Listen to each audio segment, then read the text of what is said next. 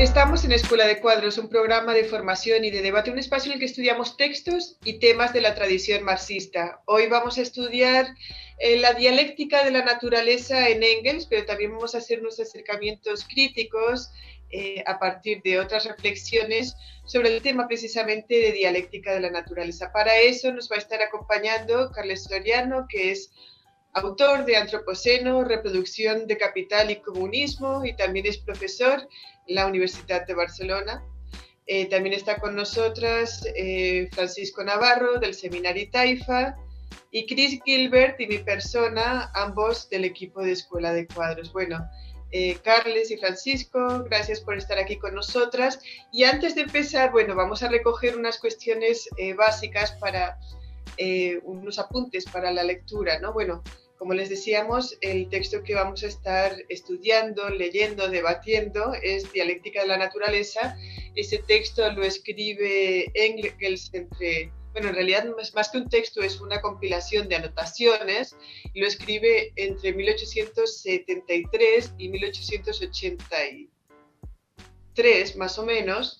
Eh, creo que esas son las fechas correctas. Y bueno, en esas anotaciones no fueron publicadas hasta el año 25 en la Unión Soviética, fueron publicadas por la primera vez. ese texto se puede descargar abajo, lo pueden leer ustedes abajo, pero además también nos acompaña en esta lectura de Engels un texto de Rodney Piedra que se llama Marxismo y Dialéctica de la Naturaleza, un texto de del 2017 eh, que bueno, nos ayuda a, acotar o acercarnos a algunos de los elementos importantes en el texto Dialéctica de la Naturaleza y todos los debates que se han dado alrededor de este, de término, de este concepto que es por demás un concepto bastante polémico, ¿no?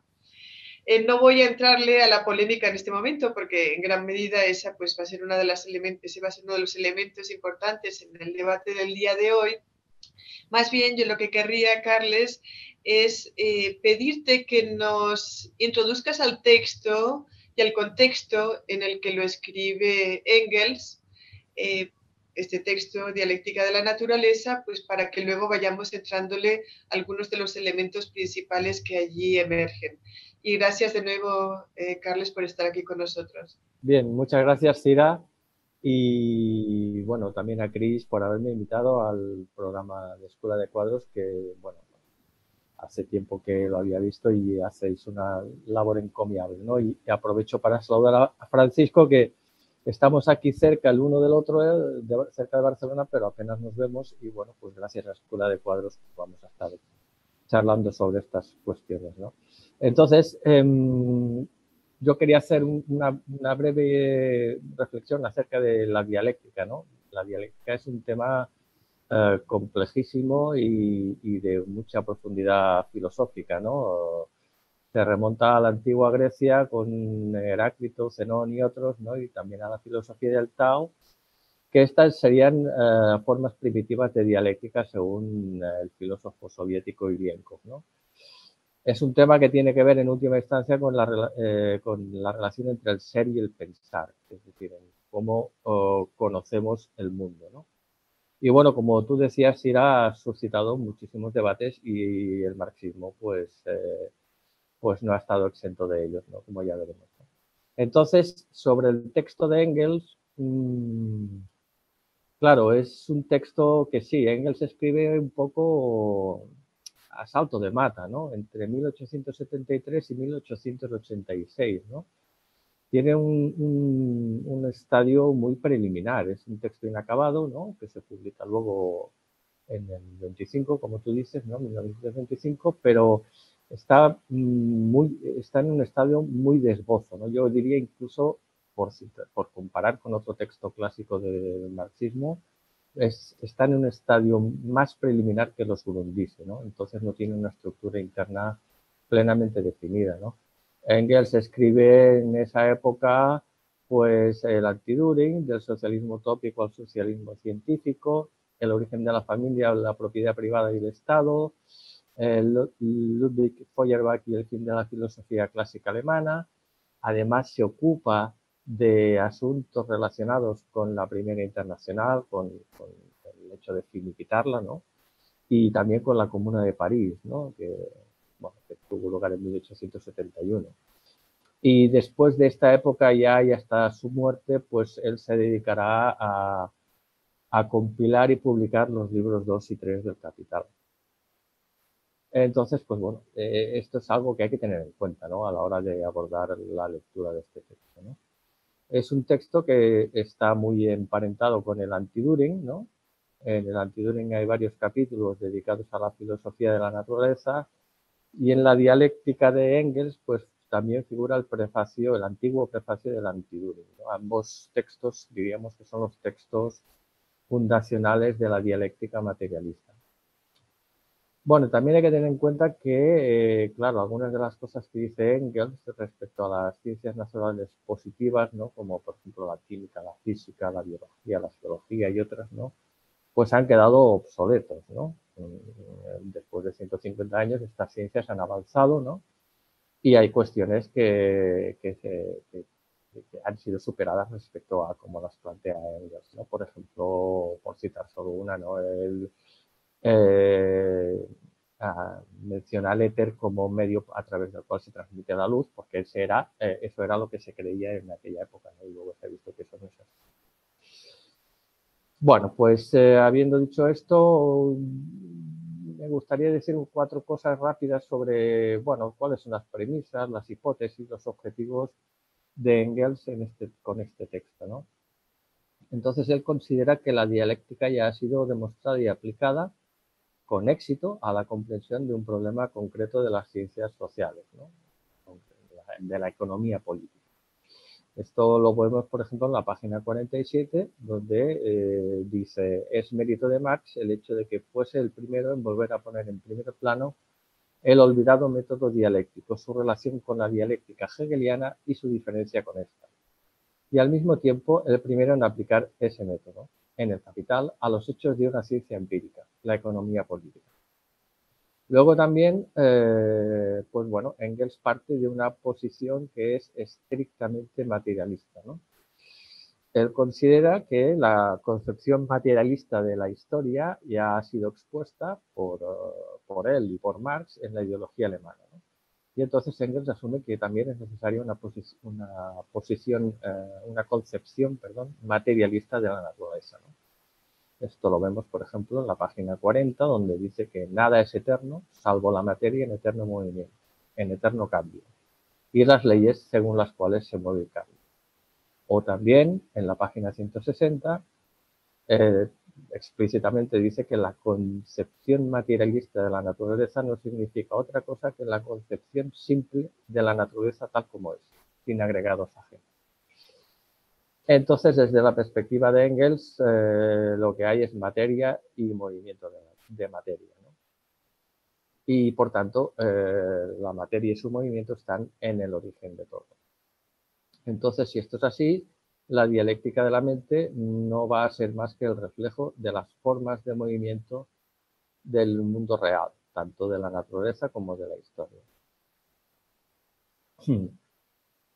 Por tanto, Engels concibe la dialéctica como la ciencia de las leyes más generales de todo movimiento. Es decir, estas leyes entonces han de ser válidas tanto para el movimiento de la, naturaleza y la historia humana como para el movimiento del pensamiento.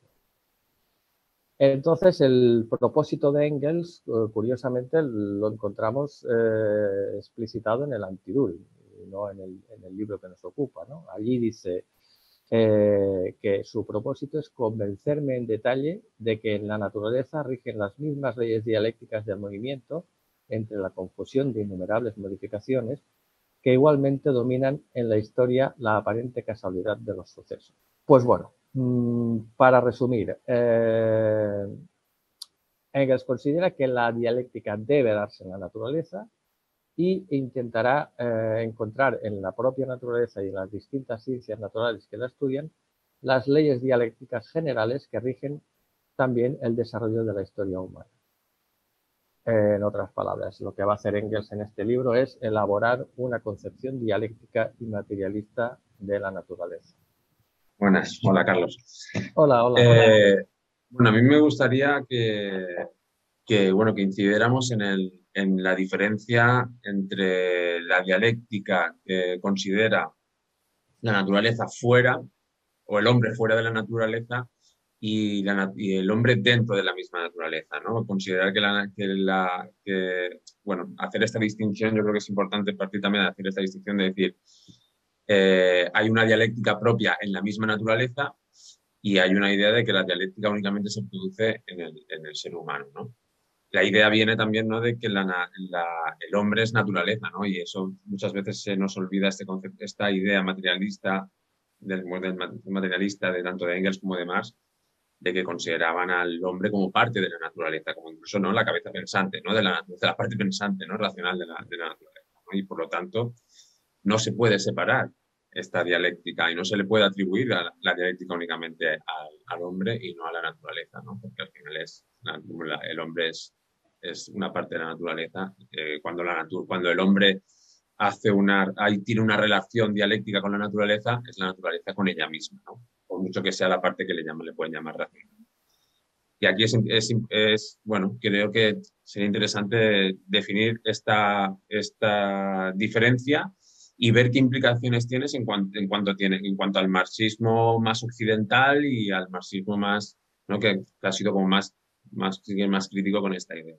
Sí, sí, y efectivamente, ¿no? Es, es una cuestión que ha generado un debate, un debate muy intenso, ¿no? Si la naturaleza es dialéctica por sí misma o, por el contrario, pues eh, es un aporte del pensamiento humano y de la praxis humana sobre la naturaleza la que le, da ese carácter dialéctico.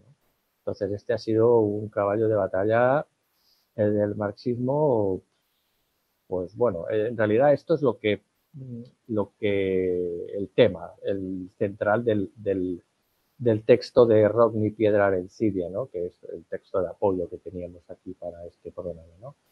Él se ocupa precisamente de, este debate, ¿no? Y pues eh, da sus razones, eh, toma partido ya de, buen principio, ¿no? Y bueno, eh, yo personalmente, claro, a mí se me hace como muy difícil pensar que la naturaleza sea dialéctica pues porque el ser humano al pensar sobre ella y al actuar eh, sobre ella le confiere este carácter, ¿no?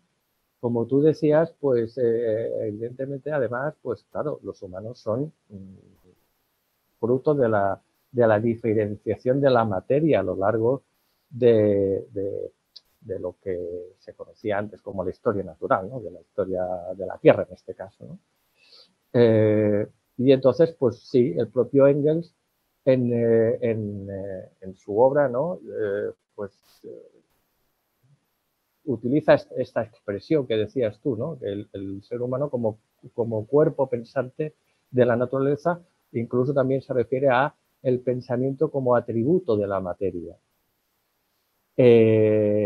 claro, es un, es un, cuerpo pensante que, que, piensa sobre cómo piensa y, y, sobre lo que tiene fuera de su pensamiento, ¿no? Lo cual, y eso es el, eso es lo que, por eso resulta tan complejo el tema, ¿no? Pero como decía, pues se, me hace muy difícil pensar que pueda, que, si hay dialéctica en la naturaleza, y si vemos lo que es la diferenciación de la materia, ¿no? Desde materia inorgánica, materia orgánica, eh, materia viva, materia viva pensante, con, con todos los... Em, eh, subconjuntos, ¿no? O sea, la materia viva eh, ahí dentro, ¿no? La materia viva pues eh, pasa también desde materia viva unicelular, multicelular, más compleja, en fin, se va complejizando todo, ¿no? Pues si eso es dialéctico porque se produce en líneas generales por, por la negación de lo que es precedente, pues, y por el desarrollo de, de ese contrario, ¿no? Pues, eh, claro, se me, hace, se me hace muy difícil. Vamos, no, no llego a comprender cómo, cómo puede eh, ser que el pensamiento humano haya, haya dado esa, ese, ese carácter evolutivo general a la naturaleza. Claro, es muy interesante como el texto está al centro, como, como apunta Rodney Piedra. El texto está en el centro de debates entre marxismo occidental, marxismo soviético.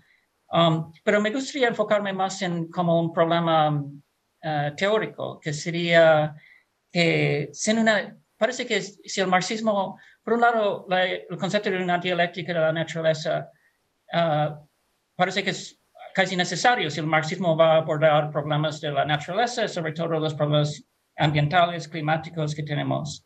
Pero por otro lado, estamos entre dos, dos digamos, eso es lo, lo, que abre la posibilidad de una dialéctica de la naturaleza. Por otro lado, existe el peligro de una especie de colapsar las diferencias entre la sociedad y la, la dialéctica histórica humana y la dialéctica de la naturaleza. Entonces, me parece importante que pero por un lado aceptamos el concepto de la dialéctica de la naturaleza, por otro lado resguardamos una especie de autonomía, un índice de autonomía en la historia. Y el texto, pese a algunas declaraciones de Engels en que dice que, la, en que aparentemente Engels dice que se puede aplicar las, las leyes de la naturaleza sin más a la sociedad humana, por otro lado, de vez en cuando apunta a leyes emergentes en la sociedad humana que que, le da una especie de diferencia específica. Por ejemplo, en la parte de, del papel del trabajo en convertir el, hombre, en el mono en hombre, se nota como la, el mismo trabajo, trabajo introduce un nuevo metabolismo y este metabolismo social introduce una diferencia específica en la sociedad humana. Entonces, no sé si quieres esposar un poco estos dos, digamos, la, lo, la utilidad de una dialéctica de la naturaleza, por un lado, si el máximo o las ciencias sociales van a abordar problemas de la, de la ciencia, de, la, de, los problemas del problema climático, y por otro lado, la importancia de resguardar, o como el mismo texto en inglés nos ayuda en resguardar una diferencia específica en, la, en el materialismo histórico. Claro, eh, eh, es cierto, ¿no? Eh, o sea, hay, que, preservar estas categorías, ¿no? Lo social, lo natural, lo humano, lo natural, ¿no? Porque, porque si no, como tú decías, pues se hace una especie de batiburrillo, ¿no? Y, y, y, y no, se, no, se, no, se puede comprender nada, ¿no? Entonces, son categorías que, deben diferenciarse y deben analizarse en primer lugar, por separado, debe, hacerse abstracción de, unas de otras, ¿no? Y, dentro de, esas mismas categorías de, otras muchas cosas, ¿no? Para, ah, para poder luego eh, abordar pues eh, su, interpretación, ¿no? Cómo, cómo, cómo se interaccionan eh, unas con otras, ¿no? Y entonces, pues, en ese sentido, claro, son, son categorías que hay que, hay que, hay que, hay que, hay que separar para poder luego volverlas a juntar y, y bueno, eh, por ejemplo, eh, pues eh, ver que, cómo se está dando esta crisis medioambiental a nivel planetario que tenemos en curso, ¿no? para poder entenderla correctamente, se ha tenido que hacer previamente ese análisis por separado de lo que es el mundo natural y de lo que es el mundo social, ¿no? Eh, porque si no, si se aborda todo eh, en conjunto, sin, sin, esa, sin esa separación y, ese, y esa abstracción una cosa de otra y, y, ese análisis particularizado, pues eh, resulta imposible abordar, bueno, no solo esto, sino prácticamente todo. ¿no? La abstracción y la elaboración conceptual es algo eh, fundamental para poder, para poder comprender las cosas. Mm, claro, pero lo social tiene sus propias leyes, evidentemente, como tú decías, claro, claro. Entonces, sin ir más lejos, pues bueno, eh, hay leyes de la producción social, eh, hay leyes de la producción social capitalista, ¿no? Que son leyes que no rigen para nada en lo natural la ley de la tasa decreciente de ganancias, pues en, la naturaleza no, no, no, no, es una ley constitutiva de la naturaleza, de lo natural, ¿no? O la ley de la acumulación capitalista. Ni tan solo es una ley constitutiva del ser humano, sino de un modo particular de producir, ¿no? Eh, entonces, pues, eh, claro, son, son, son, leyes propias de, eh, de, lo humano, de lo social y de modos específicos de lo humano. ¿no? estas leyes, como decía, no son constitutivas de lo natural, pero al revés sí. Las, leyes, pues yo qué sé, de, de la, de la, química orgánica o de la química inorgánica son constitutivas del, de lo humano y de lo social, son constitutivas de las personas mismas. Mm, rigen eh, absolutamente en, para todos los humanos. ¿no?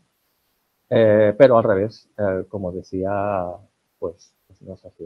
de manera que cada, a cada evolución de la materia ¿no? le corresponden leyes nuevas que son propias, ¿no? y, pero que no anulan las leyes anteriores de, estadios evolutivos precedentes, sino que las, las incorporan en su interior. En cuanto a las leyes, evidente, las leyes que, las tres leyes que de alguna forma se presentan de, eh, la presentación es bastante esquemática y es fácil hacerles una, eh, una crítica a las leyes, ¿no? Y precisamente de allí es de donde se deriva que en el marxismo occidental, pues que es en la escuela de Frankfurt, etcétera, y posteriormente, pues, eh, en, otras escuelas, en otros, eh, sí, en otros esquemas interpretativos, pues se niega que la naturaleza sea dialéctica en sí misma, precisamente a partir de, de una interpretación algo, de una interpretación de, una propuesta de Engels que en efecto es algo esquemática en sí mismo, pero que también, como decía Chris, pues puede tener, eh, puede tener algunos elementos eh, que efectivamente en este momento de crisis ambiental producida por el modo de producción capitalista, pues nos pueden ayudar a interpretar e incluso a proponer una, una salida eh, a futuro. Entonces, tú eres, tú eres, tú eres científico. Eh, no sé si hay algunos elementos dentro de, la, dentro de las tres leyes eh, que marca allí Engels que te parecen interesantes específicamente en cuanto al momento en el que estamos viviendo o en general en cuanto a, la construcción de una sociedad justa, de una sociedad postcapitalista, de una sociedad eh, socialista. Pues, claro, em, eh, Engels eh, sí menciona las tres, bueno, en realidad no, en realidad solo, creo que solo trata específicamente, específicamente teniendo en cuenta siempre, como tú decías, ¿no? ese carácter inacabado y muy fragmentario de su texto, ¿no? Pero si no recuerdo mal, solo trata con un poco de profundidad la ley de la transformación de la cantidad en, calidad y, viceversa. Porque las otras dos, que, bueno, ah, es lo que quería indicar, ¿no? Son, leyes de, son las leyes de Hegel. Las, tres leyes clásicas de la dialéctica son, están en Hegel, ¿no? Y entonces, em, de estas tres, eh, Engels, eh, pues solo aborda con cierta profundidad esta de la transformación de la cantidad en calidad y viceversa, ¿no? Que pone el ejemplo este de que por adición de átomos de carbono o de hidrógeno a la molécula de, los hidrocarburos, ¿no? Pues la, adición de, de, uno u otro átomo, pues eh, cambia las propiedades eh, físico-químicas de la molécula y tú tienes otra, otra sustancia, ¿no? Metano, etano o, las que sean, ¿no? Pues este es, un ejemplo que da Engels de, la transformación de la cantidad en calidad, ¿no? La cantidad de una molécula hace que la, eh, que de, un átomo en la molécula hace que la molécula tenga propiedades distintas, que la sustancia sea cualitativamente otra, ¿no? Eh, bueno, eh, claro, estas tres leyes, luego todo esto fue desarrollado después de Engels me refiero, ¿no? Fue desarrollado con más o menos profundidad por el marxismo soviético, ¿no? Y se, mencionaron otras, otras leyes o, principios, ¿no? Que, bueno, también hay que decir que aquí estamos hablando de cosas, son leyes o principios muy generales. O sea, principios mm, absolutamente generales de del, movimiento de la materia, de cómo eh, se, se, mueve y evoluciona la materia y, de cómo, eh, según los principios materialistas de, de Engels y de, su escuela, digamos, ¿no? Pues también son leyes entonces de cómo nosotros comprendemos ese, ese movimiento de la materia, la materia y su movimiento, y por tanto son leyes de la, de la cognición, de la lógica, ¿no? La, lógica es la ciencia que estudia las formas del pensar. Eh, pues bueno, todo esto, como decía, eh, se desarrolló por el marxismo soviético en la segunda mitad, a partir de la segunda mitad del siglo pasado, ¿no? Y, por ejemplo, se formuló también alguna otra, ¿no? Que ahora me viene así rápidamente, pues el, el, más, más en cuanto a leyes de la lógica, ¿no? la ley o principio de, de la elevación del, de lo abstracto a lo concreto, ¿no? Que es como, una, como un principio fundamental para que nos que nos guíe en la comprensión de, de, los hechos que observamos, en, la, en, su comprensión y en el proceso de, elaboración conceptual, eh, etcétera. Eh, entonces, claro, las tres leyes estas sí se, se, pueden, se pueden ridiculizar ¿no? muy fácilmente, como, como tú me parece que insinuabas, ¿no? Que decías. Y bueno, puede que el, parte del marxismo occidental haya procedido por esa vía, ¿no?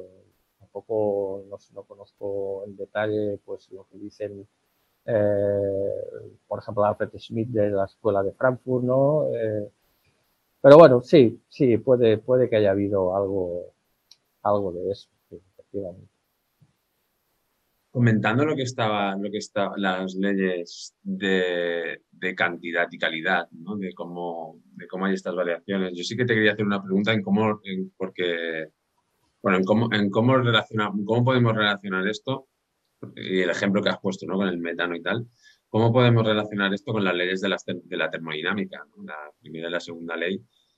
Especialmente la segunda, ¿no? Que habla que todo proceso tiene una, tiene un, tiene una pérdida, tiene, una, tiene, una, tiene un aumento de desorden, y en términos de metano o términos de carbono es una pérdida de calor, ¿no? Y por lo tanto de aprovechamiento para, para el uso, para, para el uso industrial. Eh, en este sentido, esta dialéctica, o sea, por ejemplo, las leyes de la termodinámica que aportan a estas leyes que estábamos comentando, ¿no? de, estos, de estos cambios que son de Hegel y que son muy, que son muy generales y que, son anteriores.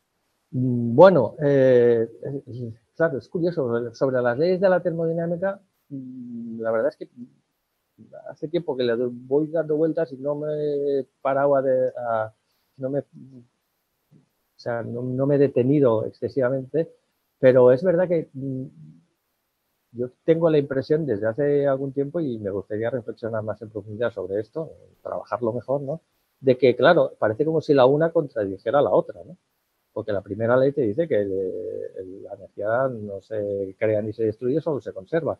Pero, en cambio, la segunda, pues te dice que, que vaya, no es bien bien así, sino que se disipa, ¿no? Como tú decías. Y, y, bueno, pues eh, lo digo como curiosidad y, que no, mm, claro, no, ahora mismo no sabría cómo, cómo enlazarlas con, con, las leyes de la dialéctica y con la ley de, de, la transformación de la cantidad en calidad, pues no lo, no lo tengo reflexionado, pero, pero probablemente, probablemente, en tanto que la, la, ley de la transformación de la cantidad en calidad, o las otras dos, las, las digo, las de Hegel, ¿no? Que son la de la negación, la ley de la negación de la negación y la ley de la unidad de contrarios, ¿no?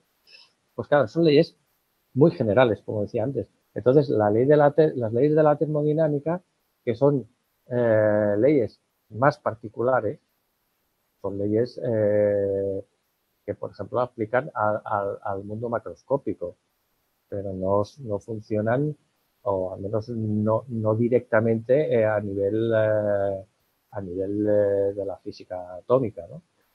Pues en tanto que son leyes eh, más particulares respecto a las leyes generales que expone Hegel, pues sin duda tienen, tiene que haber una relación, ¿no? eh, ahora mismo me has pillado porque no sabría, me tendría que poner a pensar un poco cuál es, pero en principio yo diría que tiene, tiene que haber, claro, porque como digo, las leyes de la dialéctica son leyes muy generales. Por eso también, por eso también es, es, es eh, fácil banalizarlas, ¿no? Porque, bueno, claro, esto es obvio, ¿no? cuando, cuando, cuando te lo explico, cuando te lo cuentan, ¿no? Así dices, pues claro, pues no, claro que es así, no puede ser de otro modo, ¿no? Es de una obviedad que parece una perogrullada casi, ¿no? Pero bueno, son perogrulladas, eh, como muchas cosas, ¿no? Que hasta que alguien no se pone a pensar y, las elabora un poco, pues, eh, pues, pues no lo, no lo eran antes, ¿no? De eso. Claro, yo, te lo, eh, yo te lo preguntaba, sobre todo, Carlas, yo te lo preguntaba porque bueno, por el hecho de que la cantidad, o sea, si lo que se quiere relacionar con la primera ley de la termodinámica, ¿no? La cantidad, si quieres, se mantiene, pero de una forma distinta, que, que más desordenada y que, por ejemplo, desde el punto de vista del carbono, ¿no? Eh, no sé, el, tú, un recurso fósil, petróleo, el carbón, se convierte en CO2 y ese CO2 lo, lo, puedes recuperar, pero tiene menos poder calorífico, ¿no? Y por lo tanto, de acuerdo a la relación del hombre con la naturaleza que lo que marca es el trabajo, ¿no? Como esto te puede... Esa relación cambia, o sea, esa relación cambia a un menor poder calorífico, ¿no? Entonces aquí hay como, si es verdad que esta relación es dialéctica y tiene, una, y tiene un cambio, pero este cambio, la ley de yo creo que lo que aporta es que va perdiendo, va, o sea, va perdiendo esta relación que podía tener, este poder calorífico que tiene esta relación, ¿no? Y que nos permite hacer ciertas cosas a un cierto nivel de trabajo, ¿no? La tecnología, bueno, puede cambiar, pero a nivel, a nivel eh, físico y químico es, es, eh, es, es, una ley que lógicamente eh, determina un límite. ¿no? Eso es lo que conocemos como los límites físicos, ¿no? y, que, lógicamente, y que, y que han sido el despertar, del, el despertar de las fuerzas productivas de una forma espectacular dentro de, de, un sistema capitalista, lo que ha puesto en evidencia esos límites y que algunas de esas leyes particulares son, por ejemplo, como la ley de la termodinámica, que digamos que te, explica un poco mejor eso, esos límites, que hay otros. ¿eh? Está también la cuarta ley, ¿no? la de desmaterialización y hay otras. Pero que bueno, que es un poco que esta dialéctica no es una dialéctica circular o lineal, sino que es que en, ese sentido tiene, tiene también unos límites. Comentaba en ese sentido. Sí, sí, totalmente de acuerdo. O sea, la verdad es que yo no había, mm, no había caído en detalle en esto, pero vamos, tengo poquísimo que añadir. Es, es, es, realmente así, ¿no? Eh, eh, bueno, y en el, caso del, del, carbono, por ejemplo, pues, eh, evidentemente, ¿no? Se, disipa ese, ese, ese carbono y, y a nivel tecnológico pues, pues eh, se pierde. Por más que, que lo vayas a, a, recuperar tú y almacenar y luego incluso puedas, puedas a, a, partir de ahí hacer un uso industrial o lo que sea, eh, tú vas a estar perdiendo carbono respecto a la fuente petrolífera principal, ¿no? Primera, ¿no? Y efectivamente, poco, poco más tengo que añadir. Sí, sí. Eh, quiero hacer, hacerte una pregunta doble. La primera parte es ad hominem en tu condición de científico. Uh, pero, digamos, cuando tú lees, cuando uno lee la primera parte de la, la introducción, que es, que es una introducción buenísima del texto de Engels, habla de la, del desarrollo de la ciencia a partir de la, del Renacimiento. Y um, como, los, como al principio la, ciencia fue una, se regía por un concepto metafísico, por decirlo así de categorías rígidas, las estrellas en sus posiciones rígidas. Pero el mismo, la misma investigación llevaba a los científicos a abrazar una visión dialéctica. Y creo que nos, hemos visto un poco la misma dinámica en el siglo XX y XXI. La propia ciencia llama a científicos que no tienen ningún apego al marxismo, más bien al contrario, muchos, necesariamente se ven acercándose a, visiones dialécticas. Recuerdo un, texto de um, una parte de un libro de Stephen Jay Gould en que dice que, la, que menciona que los, que los científicos soviéticos, pese a una formación un poco cruda, tuvieran, estaban mejores preparados para entender cosas de la biología y de la evolución que los uh, científicos occidentales, precisamente porque habían estudiado o tenían algo, algún conocimiento de la dialéctica. Entonces, la pregunta ad hominem es um, si tú has visto eso en tu condición de científico, que los propios científicos necesariamente o espontáneamente se acercan a, a conceptos dialécticos. La otra parte que también viene un poco de la introducción del, del libro de Engels, o, o, el manuscrito más bien, es um, la, la, actitud frente a la ciencia, por lo general, en nuestra cultura. Eh, se puede decir que Marx y Engels vivieron un momento en que las ciencias sociales y las ciencias, un momento idílico, en que las ciencias sociales y las, y las ciencias naturales se acercaban, había una especie de aparente afinidad. Claro, había cosas vulgares como darwinismo social que tuvo vertientes uh, de izquierda, manifestado en el Partido Socialdemócrata Alemán como una especie de visión progresista y cosas así, y también visiones reaccionarias. Um, pero ahora no estamos en este, por lo menos en la izquierda, no estamos en este momento idílico en que la, las ciencias sociales y las ciencias naturales conviven. Hasta hay críticas a la ciencia, cientificismo, que lo tilden de ser geopoder o lo tilden de ser mera expresión del patriarcado. Claro, es cierto que la ciencia tiene elementos patriarcales, pero la pregunta es si la ciencia en sí es, es una visión patriarcal o que es uh, meramente desde las filas del Foucaultismo, es meramente un discurso de poder o algo así. Entonces, esas son mis dos preguntas. Si has visto un acercamiento espontáneo a la ciencia por la parte de científicos y cómo ves esta posición anticientífica hoy en día que no solo viene de la derecha, uh, pero también viene de elementos de la izquierda. Eh, sí, mm, bueno, eh, efectivamente, yo creo que eh, sobre todo ya hoy en día, pero bueno, a lo largo de del desarrollo de lo que llamamos ciencias positivas, ¿no? O que decíamos antes, la biología, física, química, geología, etcétera.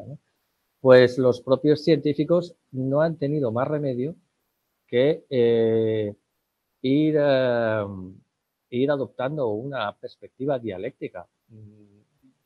Eso en sí mismo, y, o sea, un poco forzados porque el, objeto de estudio ya es dialéctico en sí mismo. Entonces, la manera de comprenderlo eh, tiene que, tiene, que reflejar eh, de alguna manera eh, eso, esa dialéctica del objeto que se estudia, porque si no la, si, lo que se estudia es dialéctico, es dialéctico, pero la manera de estudiarlo no es dialéctica, pues difícilmente se comprenderá. ¿no?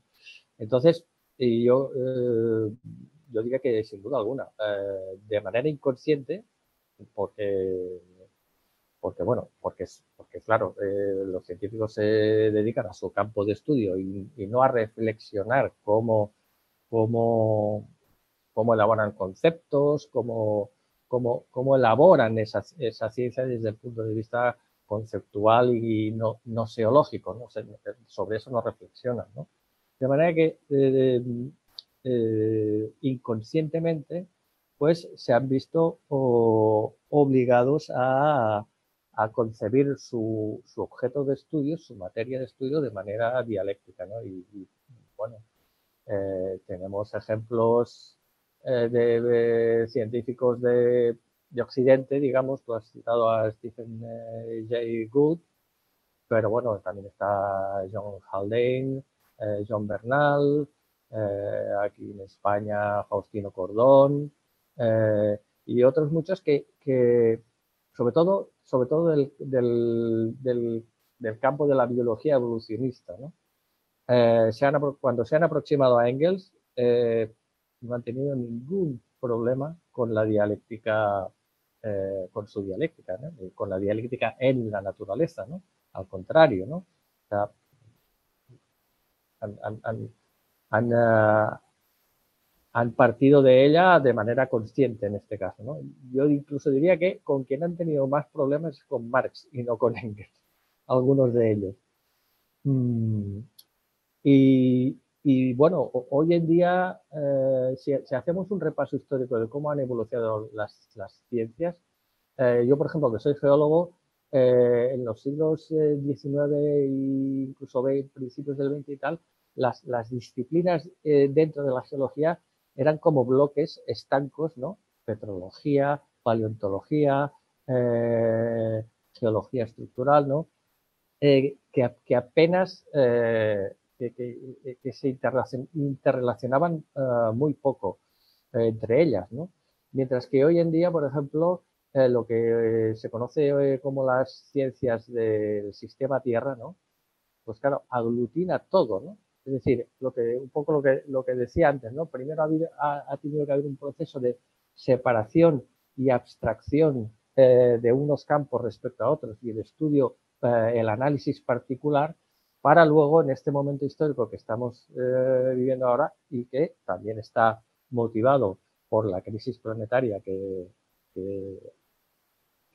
tenemos hoy en día, ¿no? Pues eh, se ha hecho necesario aglutinar todos estos conocimientos y darles un, desarrollo dialéctico, ¿no? una comprensión que se acerca a lo que Engels eh, dice de la acción recíproca, ¿no? Es decir, que todo está mutuamente concatenado y, mutuamente determinado. ¿no? Y, entonces, eh, eh, lo que, de lo que se trata es de descubrir esas, esas eh, determinaciones mutuas entre, entre las cosas. ¿no? Pues bueno, eso, eso por ejemplo, hoy en día, con, con en este campo que decía de, la, de las ciencias del sistema Tierra, pues se conoce, se ha desarrollado bastante bien y se, concibe el planeta de manera integral y como, como, bueno, pues como distintos factores afectan al clima o al, eh, al accidente de las aguas oceánicas, eh, etcétera, etcétera.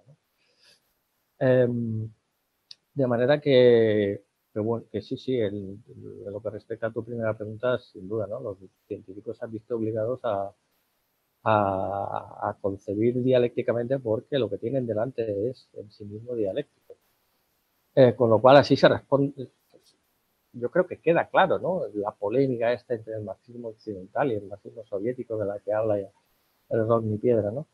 Y y claro, es verdad, ¿no? También hoy en día se está dando, y como bien dices, incluso desde, desde, desde posiciones, entre comillas, marxistas, ¿no?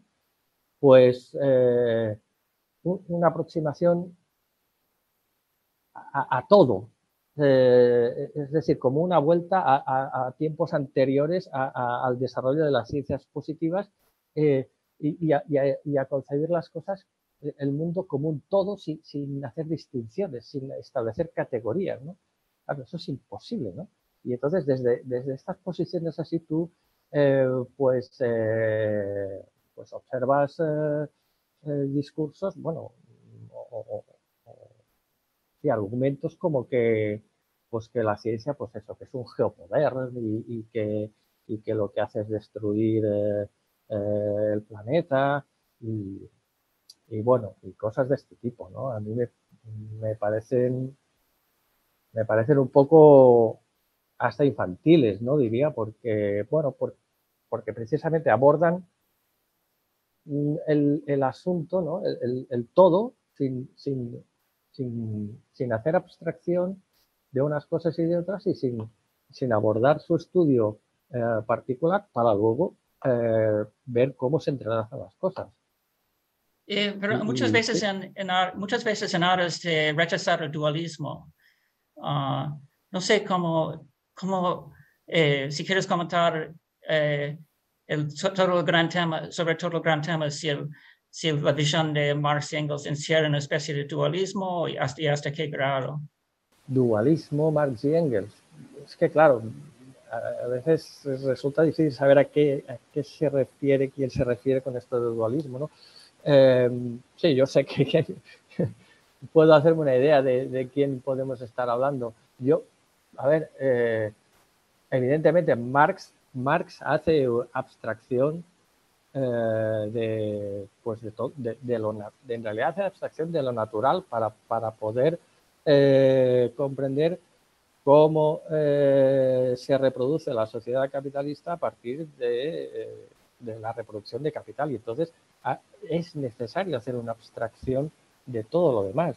Es necesario tomar lo demás eh, lo natural en general, aunque luego lo incorpora, por ejemplo, con el concepto de, fractura metabólica, con el metabolismo social, lo, lo vuelve a incorporar, pero, pero para hacer un análisis de cómo se, se reproduce la sociedad capitalista a partir de la reproducción de capital, tienes que hacer abstracción. Es que si no, no se puede. Entonces, claro, si a mí a partir de ahí alguien me dice que, bueno, que Marx era dualista y digo, pues bueno, es que si, dualismo es eso, pues hay que hacerlo, porque es que si no, no se puede comprender. los científicos que se dedican a estudiar pues, el cambio climático, eh, me refiero aquí ahora a, por ejemplo, al, aspecto físico-químico, que ese, ese, es otro de los problemas que, que hay hoy en día, ¿no? que precisamente estos, estos científicos no abordan el aspecto socioeconómico, es decir, eh, no encaran la influencia o, la incidencia del modo de producción capitalista en ese cambio climático. Pero para comprender cómo funcionan los ciclos de los elementos en la biosfera y en la eh, atmósfera, etcétera, etcétera, tú tienes que hacer abstracción de lo social. Es, en todo caso, será luego cuando eh, e, ese modo de producción emite partículas eh, eh, metálicas a la atmósfera y eso te, incide en... Entonces podrás interpretarlo todo y, darle una, relación causal, pero tú primero tienes que ir por partes. No, es que no me imagino cómo se puede hacer si no... Eh, Carles, tú has escrito un libro que se llama Antropoceno, como decía al principio, eh, reproducción de capital y comunismo, ¿no? Básicamente tú utilizas este término, que además es interesante, creo, que traerlo a colación en nuestro contexto, pues porque precisamente a partir de una serie de propuestas que identifican en el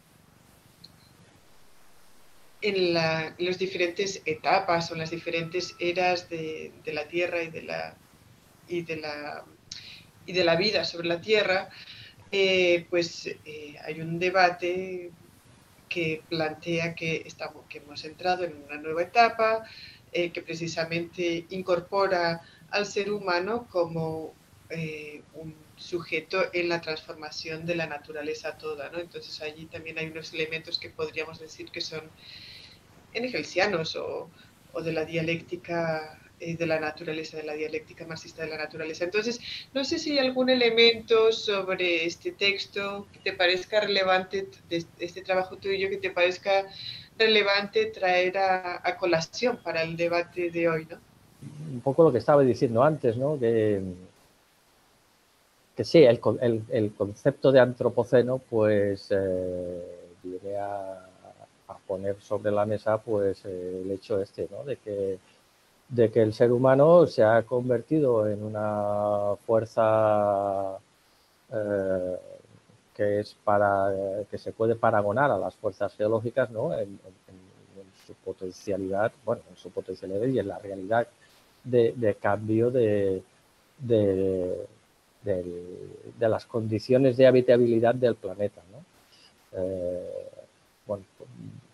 por dar un dato así poco técnico, ¿no? Hoy en, hoy en día la, tasa de extinción de especies es dos órdenes de magnitud eh, mayor, dos órdenes de magnitud. Eh, si, por ejemplo, eh, decimos que es 10, pues es 100, no, 1000. Es dos órdenes de magnitud mayor que la tasa media de las extinciones fósiles que ha habido a lo largo de la historia. Pensemos que hace 250 millones de años se extinguieron el 95% de las especies que conocemos, que, había en esa época. Pues la tasa de hoy es dos órdenes de magnitud superior. Entonces, evidentemente, eh, con datos como este y otros muchos, eh, sí, parece claro que el ser humano eh, se ha convertido en una fuerza planetaria pues capaz de, de cosas como esta, ¿no? Pero al mismo tiempo, pues es verdad ¿no? que todos los científicos del sistema Tierra que se han dedicado a, esta cuestión del antropoceno y, del cambio climático, que en realidad estaríamos hablando un poco de lo mismo, ¿no?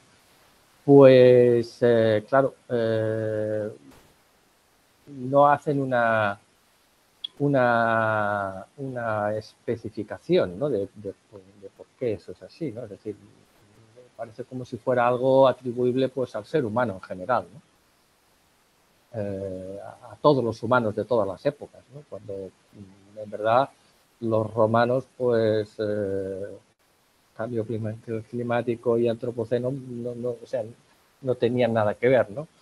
Eh, ni, los griegos, ni, ni los egipcios, ni, eh, entonces, pues sí, eh, realmente hay aquí como, como, un, como un mirar para otro lado, ¿no? en parte también es comprensible porque los científicos del sistema Tierra que se han dedicado a estudiar todo esto, pues claro, ellos, mm, el mundo de lo social no es lo suyo, ¿no? Y entonces, ¿a dónde van a pescar en el mundo de lo social, ¿no? pues van a pescar, si hablamos de economía, en la economía del sistema capitalista, ¿no? La economía que da los premios Nobel, ¿no? Y entonces, pues, eh, los premios Nobel de, economía, quiero decir. Entonces, claro, ahí no, va, no hay un desarrollo de las contradicciones del modo de producción, como es el, como que hace Marx, ¿no? Eso no existe, ¿no? Y entonces, pues, mm, claro, mm, no, eh, desde, desde, esta, desde este paradigma eh, en el que se mueven con respecto a lo social, ¿no? Eh, pues entonces atribuyen la crisis del antropoceno, la crisis planetaria, al ser humano en general y no al ser humano capitalista. Yo diría que es muy curioso porque en lo, en lo que respecta al mundo natural, todos estos científicos son materialistas y hasta dialécticos, aunque no lo sepan. Pero en lo que respecta al, todo lo social, a, cómo los humanos producen su propia vida y, todo lo que necesitan, pues son positivistas y idealistas. Entonces, claro, aquí estamos en una contradicción, bueno, no, no, no, no, en una contradicción de sentido dialéctico, sino en, una incongruencia eh, de pensamiento, en una incongruencia lógica. ¿no? Y es bastante curioso, sí. En relación con lo que estabas comentando, Carlas, eh, porque creo que tiene mucha relación el hecho de que estás, que estás comentando un poco lo que, bueno, una, una situación de, de límites importantísimos al, al, al desarrollo de las fuerzas productivas eh, capitalistas y cómo el socialismo puede hacer frente a eso. Y en ese sentido, eh, Engels, también Marx, lógicamente, han sido muchas veces eh, criticados desde el ecologismo, desde la socialdemocracia, etcétera. Han sido muy criticados por, primero, por, por tener una, una, posición de la naturaleza de subordinación, de subordinación al ser humano, que yo creo que con lo que hemos dicho antes, eso no tendría ningún sentido, porque ya hemos dicho que ellos mismos comentan que el ser humano es parte de la naturaleza. Y luego, por otro lado, también de, productivistas, ¿no? En el sentido de, de, la importancia del trabajo, de la importancia del valor trabajo, de los valores de cambio. Eh, claro, si leemos, por ejemplo, si leemos, por ejemplo, yo es una cita que tenía, que tenía apuntada, eh, eh, un texto de, del, bueno, del texto de, Engels del papel del trabajo en la transformación del, mono en hombre de, de, 1876. Claro, aquí habla, leo, leo literalmente, ¿no? No debemos presumir demasiado de nuestras victorias humanas sobre la naturaleza. Por cada una de esas victorias, por cada una de esas victorias, la naturaleza toma venganza sobre nosotros. Bueno, en, verdad, cada victoria dada tenemos una primera, en primera instancia los resultados esperados, en, en estos resultados esperados, pero en segunda y tercera instancia otros efectos diferentes e inesperados anulan los primeros. Es decir, como que, como esto realmente, aunque es verdad que esto lo habla de sociedades más, civilizaciones más antiguas, eh, es, totalmente, o sea, es un argumento ecológico totalmente moderno a la situación mm. actual.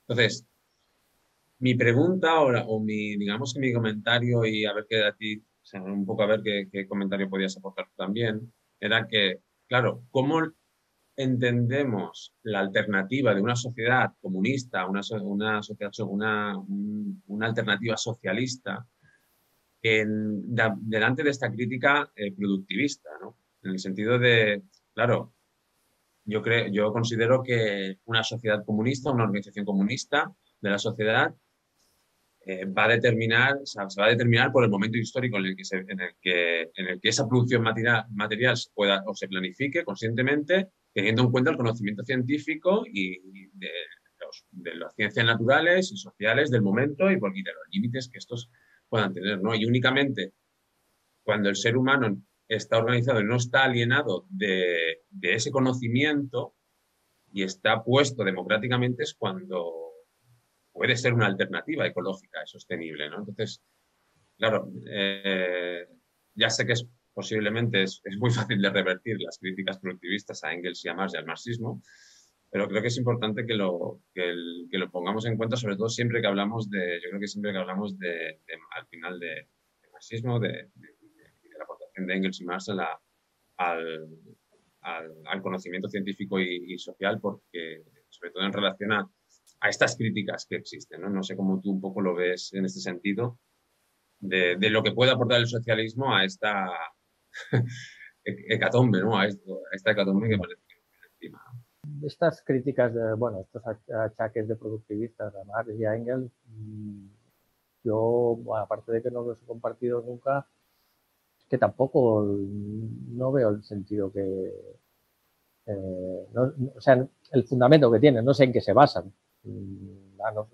no, ser que sea, pues eso, en coger eh, eh, citas a conveniencia, ¿no? Y, bueno, ya sabemos que con eso se puede hacer lo que, lo que uno quiera, ¿no? pero si uno tiene una, una panorámica un poco de conjunto de, lo que es eh, de lo que son los textos de Marx y Engels, pues es que, bueno, no sé, ya lo has dicho. Desde los manuscritos filosóficos de, de, de París de Marx hasta, hasta la dialéctica de la naturaleza de Engels, no, para mí no tiene, no tiene demasiada demasiada, demasiado argumento, ¿no? Y claro, eh, bueno, ¿qué puede aportar una sociedad socialista o comunista eh, al, problema ¿no? que tenemos de, la, de la crisis planetaria? ¿no? Porque realmente que, efectivamente, no es por, ser alarmista, ¿no? pero bueno, está, está cada día en los diarios prácticamente. ¿no? Pues eh, yo diría así, como, muy, me, viene como muy a lo, a lo bruto, si, si, se quiere, ¿no? Pero bueno, es que claro, tú puedes planificar una economía y, y, en realidad, si, hablamos de, una sociedad socialista o de, un tránsito hacia el comunismo, pues esa, esa, esa producción social eh, no, se está, no se debería establecer solo a la base de la ganancia. Entonces, eh, si no hay ganancia, no hay competencia por ganancia. Y, la propia ganancia no es un lastre que, por ejemplo, hoy en día, pues te, te, valga la, redundancia, te lastra, ¿no? El implementar toda una serie de, medidas técnicas, ¿no? Que los propios, curiosamente, eh, muchas de estas escuelas que critican a Marx y Engels por productivistas, ¿no? Por, como por ejemplo podría ser la economía ecológica, ¿no? En, términos generales, ¿no? Y, y proponen eh, soluciones que son técnicas, ¿no? Como la, el paso a, energías eh, sostenibles, en lugar de abandonar las energías fósiles y pasar a las energías sostenibles, pues todo eso está lastrado por la ganancia, todo eso tiene que tener una rentabilidad económica. O sea, eh, para que se pueda pasar hacer un tránsito a energías eh, renovables bajo el modo de producción capitalista tiene que haber ganancia, si no eso no es posible. Eso, solo va a ser posible en tanto en cuanto la propia energía continúe siendo una mercancía y como tal tu producción genere una, una ganancia. Eh, si no, e, ese, es el ABC de, la producción capitalista. La, producción capitalista es eso. Pues bueno, una producción eh, socialista que puede plantear ¿no? el, eh, el implementar estas soluciones de tipo técnico ¿no? sin el lastre de esa ganancia. Ya solo eso mm, me parece un avance muy sustancial, porque no hay ninguna duda de que se van a tener que implementar estas soluciones técnicas que, que, ya, está, que ya se están haciendo, ¿no? Pero eh, se están haciendo con el lastre de la ganancia, porque sin ganancia ninguna, ninguna empresa capitalista invierte y produce. Brevemente quiero apuntar un, un segmento gracioso del texto en que Marx, uh, perdóname, Engels habla de la, la sección, el, el, capítulo se llama Ciencia Natural y Espiritismo, creo. Y um, allá Engels apunta como muchos científicos que son empiricistas terminan abrazando ideas de lo más ridículos, especies de misticismo, espiritismo, Uh, había un colaborador, un, un, Charles Wallace que supuestamente terminó en, uh, uh, en, una especie de misticismo. Hay otro caso más conocido, es Newton, que llenó libros de pensamiento religioso místico, además de desarrollarles la física.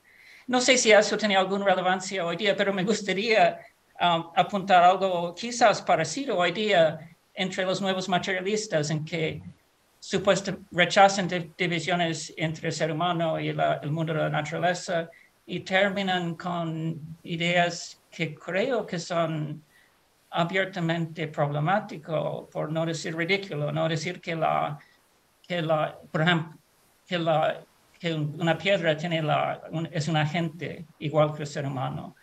Y obviamente la, la cara problemática de esto sería que la, digamos, muchos de los problemas ambientales que tenemos no son culpa del ser humano, sino de los mismos combustibles fósiles, ¿no?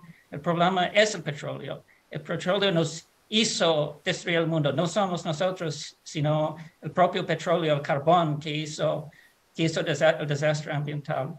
No sé si tienes algún comentario sobre eso. Son secciones graciosas y es interesante como algunos teóricos que rechazan la teoría, que dicen, no, no, vamos a ir meramente a los hechos, en el caso de, de que habla Engels, terminan, eh, el misticismo entra por otra vía. Quizás algo parecido está pasando en nuestro tiempo con los seguidores de Bruno Latour. Totalmente de acuerdo, sí, sí. Bruno Latour yo diría que, bueno, murió el año pasado, creo, ¿no?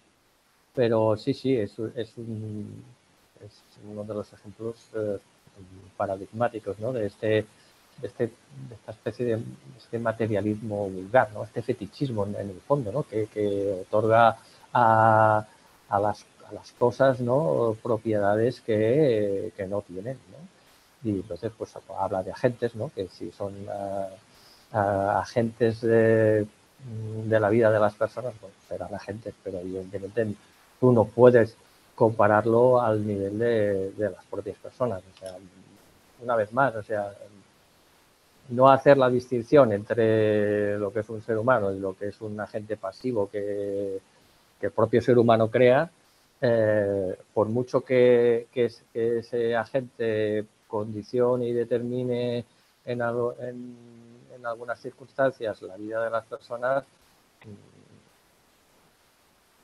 no es nada más que eso.